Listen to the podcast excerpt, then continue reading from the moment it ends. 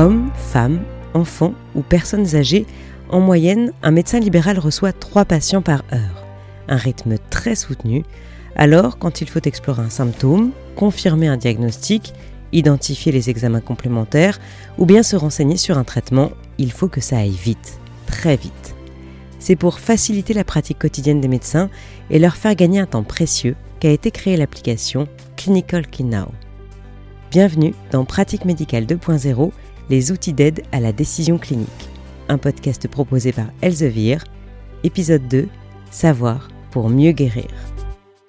Avoir accès à une information fiable en moins d'une minute directement sur son téléphone portable, c'est justement ce qui a séduit le docteur Cortichiato. Bonjour madame. Médecin libéral à Issy-les-Moulineaux près de Paris, elle a participé à l'élaboration de l'application. Venez, je vous laisse vous installer.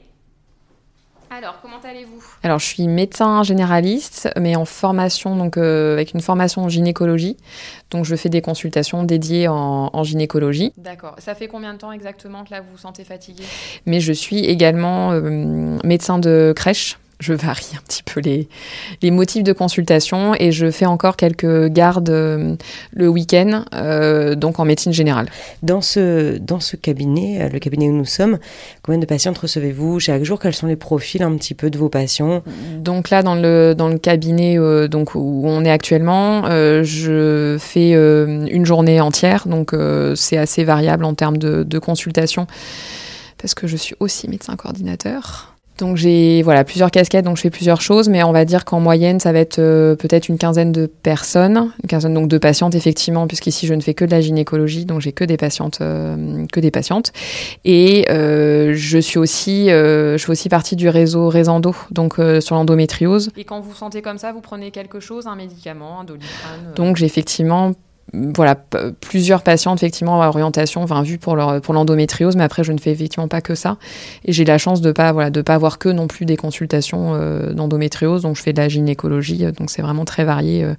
et on a aussi un centre de planning euh, familial euh, donc un centre de planification et d'éducation familiale où on voit effectivement des jeunes de, pour du, des consultations gynécologiques anonymes et gratuites.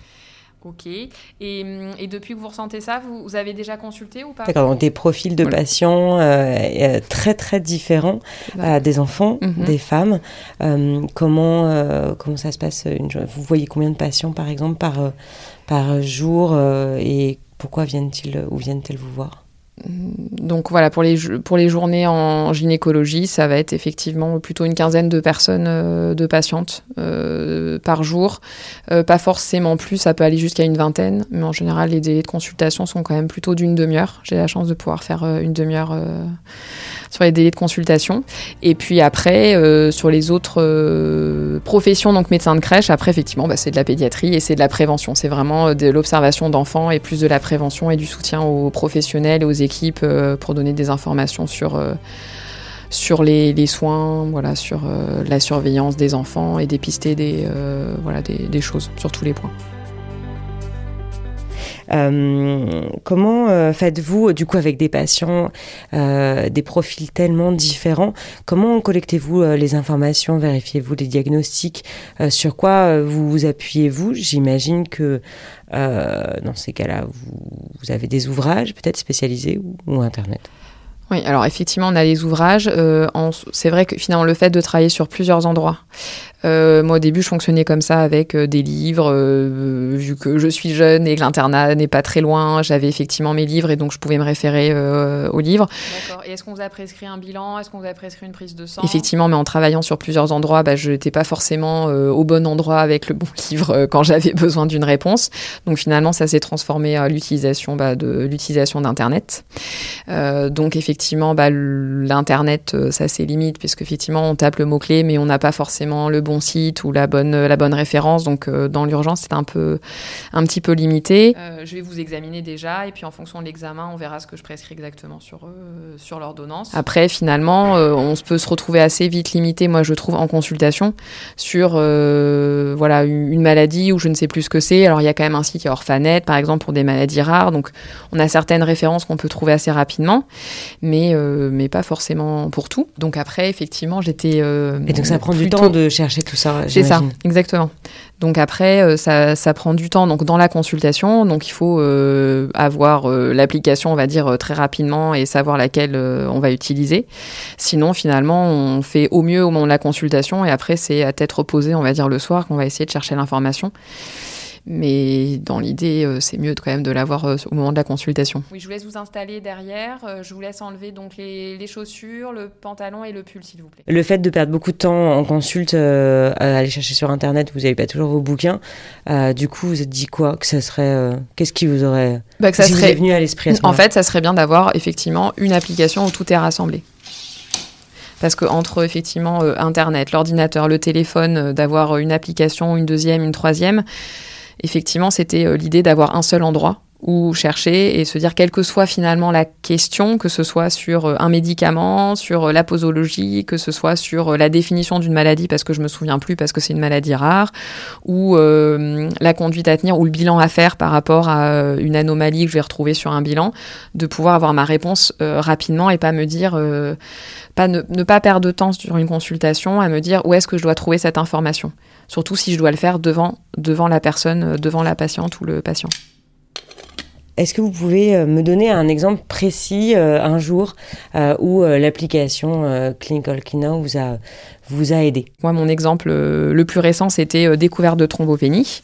Donc, c'est des plaquettes basses et donc, euh, c'était de, ne rien oublier, de savoir quel bilan lancer en fait pour euh, pour le patient, puisque ça faisait effectivement longtemps, comme je vous dis, je fais beaucoup de gynécologie, euh, ça faisait effectivement un petit moment que j'avais pas eu ce cas-là. Donc, bien sûr, j'ai des notions, mais j'avais envie d'être sûre et de pas perdre du temps et de pas faire un bilan, puis un autre, puis un troisième, voilà. Donc donc au final, j'ai tapé tout simplement sur, euh, l'application euh, Thrombopénie et ça m'a permis d'avoir l'algorithme et de dire euh, qu'est-ce que je dois faire en fonction, voilà, périphérique, centrale. Et ça m'a permis de, vérifier si j'avais tout demandé et quelle était la démarche à suivre pour, pour mon patient. Un autre exemple justement en pédiatrie, j'ai eu le cas bah, d'un enfant qui en crèche faisait des spasmes du sanglot. Euh, et, donc les professionnels bah, m'ont demandé de leur expliquer. Donc c'est vrai que pour moi c'est quelque chose euh, bah, que, je, que je connais euh, comme notion en disant ce n'est pas grave, mais finalement elles avaient besoin d'un petit peu plus d'informations. Et je sais que là à ce moment-là j'ai utilisé l'application pour, bah, pour rechercher et avec voilà un petit peu plus étoffer ma réponse et des explications euh, pour les professionnels et surtout être sûr que je ne dise pas de bêtises. Et, et justement, par rapport à cette recherche, ce que, ce que j'apprécie dans cette application, c'est qu'au moins on est sûr de des sources. Comme, euh, comme je disais tout à l'heure, le principe de regarder sur Internet, oui, c'est bien, on a toujours une réponse, bien sûr, on tape un mot sur Internet, euh, sur Google, on a une réponse, mais savoir est-ce qu'elle est pertinente, est-ce qu'elle est correcte et d'où elle vient. On n'a pas le temps en consultation ou même le soir, on n'a pas forcément le temps de vérifier les sources. Donc avec cette application, au moins l'intérêt, c'est que c'est vraiment, on sait que les sources, ça vient de l'EMC, donc c'est quelque chose qui a été validé. C'est aussi rassurant de se dire on n'a pas forcément besoin à chaque fois de revérifier les sources et de voir qui est-ce qui a écrit ces informations-là donc voilà, donc là je vous ai prescrit la prise de sang. Euh, en, attendant les résultats, vous pouvez prendre du doliprane si vous vous sentez pas bien. Et puis on, se revoit dans une semaine avec les résultats de la prise de sang pour, euh, pour adapter le traitement. Moi vraiment, l'avantage vraiment c'est de pouvoir euh, rechercher une définition, de pouvoir rechercher quelque chose, mais parfois plutôt à tête reposée, enfin en dehors d'une consultation. pareil, un, un exemple récent, c'était une hypogamma-globulinémie. Voilà, pareil, je, je n'en vois pas souvent parce que je ne prescrive pas souvent donc euh, une électrophorèse des protéines. Voilà, dans un contexte de, de fatigue, j'avais pas d'autres symptômes chez, euh, chez cette personne. Donc euh, j'ai voilà, lancé un bilan, mais ensuite je voulais effectivement détailler un petit peu plus. Donc ça m'a permis de me reposer la question parce que l'hypogammaglobulinémie, il peut en avoir plusieurs formes. Voilà, je voulais savoir exactement ce que je devais ce que je devais rechercher, vers qui l'adresser. Donc ça m'a permis aussi de regarder voilà le euh, tranquillement euh, des détails sur l'application en sachant que c'est pas quelque chose qui peut prendre deux minutes, mais, euh, mais au moins je trouve que c'est rassurant de l'avoir.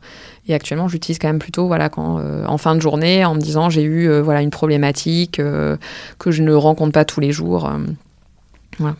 Pour creuser un, pour, creuser. creuser un peu le mm. sujet finalement. Oui, c'est ça, pour creuser un petit peu plus. Je trouve que c'est rassurant, voilà, quand je fais mes gardes le week-end et, euh, et qu'effectivement, bah, vu que je fais moins de médecine générale, ça me permet de me dire, bon, bah, si j'ai oublié, je peux vérifier. Si il y a des algorithmes sur la question, bah, au moins je peux vérifier aussi en consultation sans problème. Et, et, pareil pour les médicaments, voilà, on peut vérifier effectivement aussi, on peut tout vérifier sur cette application. Au revoir, madame. C'était le deuxième épisode de Pratique médicale 2.0, les outils d'aide à la décision clinique, un podcast proposé par Elsevier. Pour plus d'infos, rendez-vous sur le www.whatsappdoc-lemag.fr.